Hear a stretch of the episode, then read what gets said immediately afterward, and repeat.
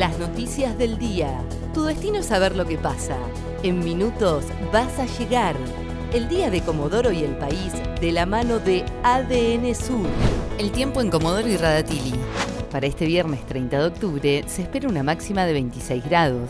Sociedad. Los domingos se podrá circular sin terminación de DNI en Comodoro y Radatili. La medida comenzará a regir a partir de este domingo primero de noviembre en ambas localidades.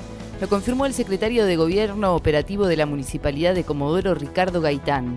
De esta manera, desde este fin de semana, la circulación los días domingos será libre y se podrán realizar paseos recreativos y actividades al aire libre, respetando siempre el distanciamiento social y el uso de tapabocas.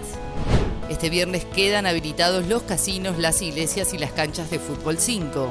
Las actividades reabren en Comodoro bajo estrictos protocolos. Los casinos reabrirán sus puertas desde este sábado y solo funcionarán los tragamonedas, mientras que en las iglesias se permitirá el 30% de ocupación. Hasta el momento el turismo, la actividad educativa y los deportes grupales de contacto siguen prohibidos en Chubut.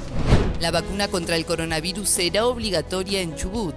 Así lo aseguró este viernes el ministro de Salud de la provincia, Fabián Puratich, quien destacó que la medida será incluida en el calendario de vacunación y en una etapa posterior estará como la vacuna antigripal para todos los años, principalmente para los grupos de riesgo.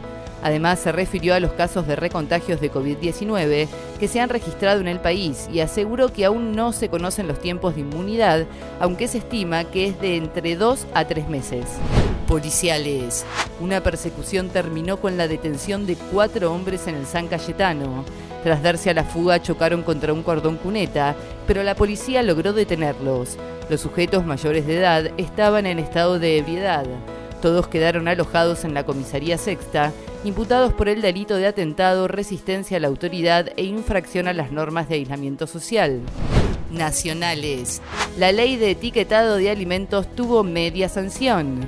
El Senado le dio este jueves por la noche media sanción al proyecto de ley de etiquetado de alimentos, que ahora deberá ser tratado en la Cámara de Diputados. La iniciativa plantea identificar los envases de aquellos productos con altos contenidos de sodio, azúcares, grasas saturadas, grasas totales y calorías. El tiempo en Comodoro y Radatili. Para este viernes 30 de octubre se espera una máxima de 26 grados. ADN Sur, tu portal de noticias, www.adnsur.com.ar